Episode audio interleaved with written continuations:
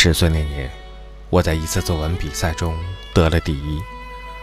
母亲那时候还年轻，急着跟我说她自己，说她小时候的作文做得还要好。老师甚至不相信那么好的文章会是她写的。老师找到家来问，是不是家里的大人帮了忙？我那时可能还不到十岁呢。我听得扫兴，故意笑。可能？什么叫可能还不到？他就解释。我装作根本不再注意他的话，对着墙打乒乓球，把他气得够呛。不过，我承认他聪明，承认她是世界上长得最好看的女的。她正给自己做一条蓝地儿白花的裙子。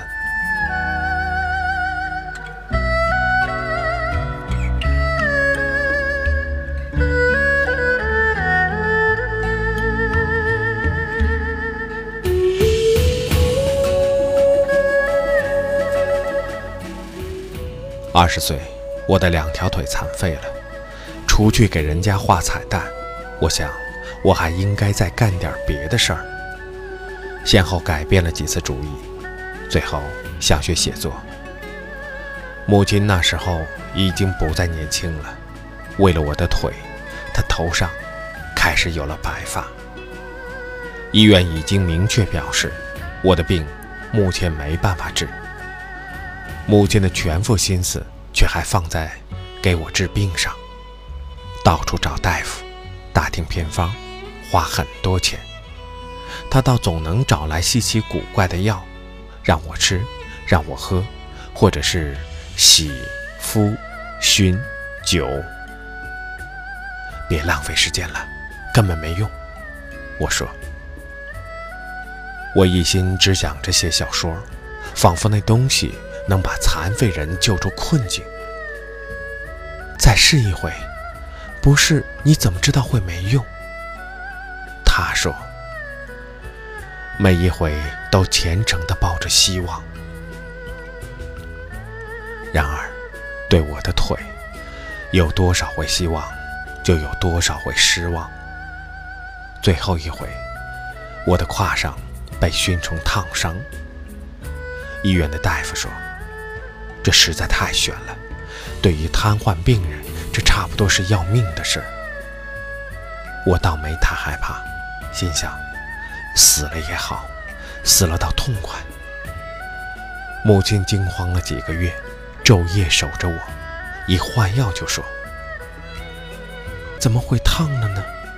我还直留神呀。”幸亏伤口好起来，不然。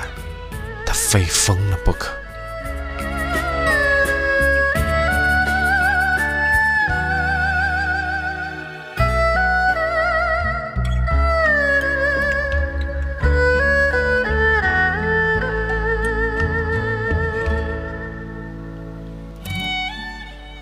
后来他发现我在写小说，他跟我说：“那就好好写吧。”我听出来，他对治好我的腿。也终于绝望。我年轻的时候，也最喜欢文学。他说：“跟你现在差不多大的时候，我也想过搞写作。你小时候的作文，不是得过第一？”他提醒我说：“我们俩都尽力把我的腿忘掉。他到处去给我借书，顶着雨或冒了雪，推我去看电影。”像过去给我找大夫、打听偏方那样，抱了希望。三十岁时，我的第一篇小说发表了，母亲却已不在人世。过了几年，我的另一篇小说又侥幸获奖，母亲已经离开我整整七年。获奖之后。登门采访的记者就多，大家都好心好意，认为我不容易。但是，我只准备了一套话，说来说去就觉得心烦。我摇着车躲出去，坐在小公园，安静的树林里，想：上帝为什么早早的招母亲回去呢？迷迷糊糊的，我听见回答：他心里太苦了，上帝看他受不住了，就召他回去。我的心得到一点安慰，睁开眼睛，看见风正在树林里吹过。我摇车离开那儿，在街上瞎逛，不想回家。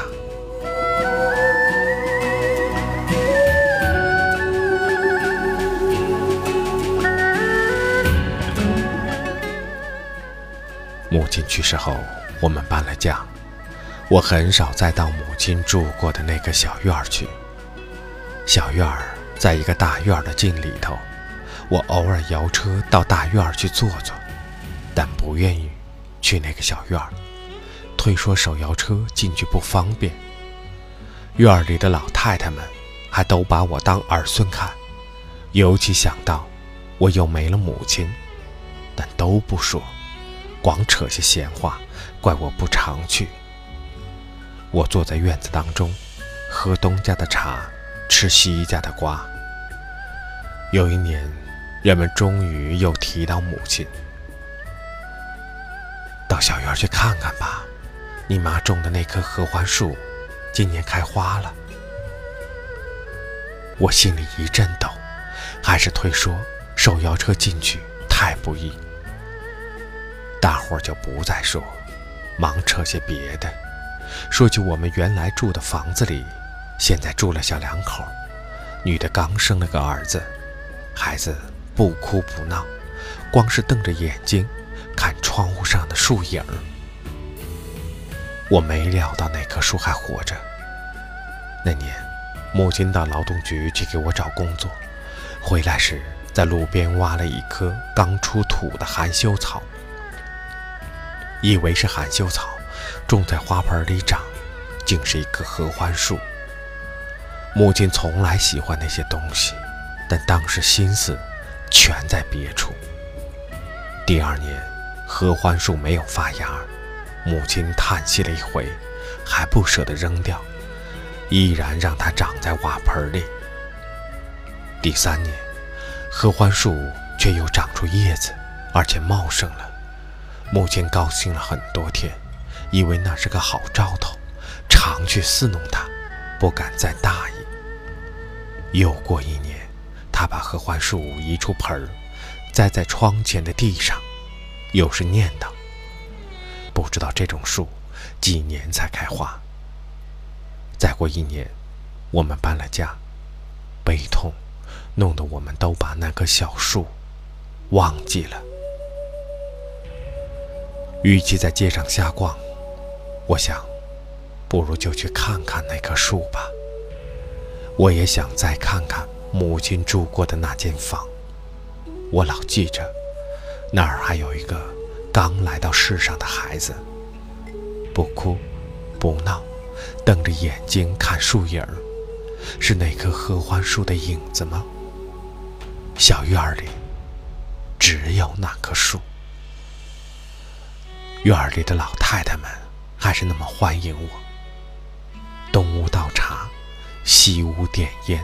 送到我跟前，大伙儿都不知道我获奖的事儿，也许知道，但不觉得那很重要，还是都问我的腿，问我是否有了正式工作。这回想摇车进小院儿，真是不能了。家家门前的小厨房都扩大，过道窄的，一个人推自行车进出也要侧身。我问起那棵合欢树，大伙儿说：“年年都开花，长到房高了。”这么说，我再也看不见它了。我要是求人背我去看，倒也不是不行。我挺后悔前两年没有自己摇车进去看看。我摇着车在街上慢慢走，不急着回家。人有时候，只想独自静静的待一会儿，悲伤也成享受。有一天，那个孩子长大了，会想起童年的事儿，会想起那些晃动的树影儿，会想起他自己的妈妈。他会跑去看看那棵树，但他不会知道那棵树是谁种的，是怎么种的。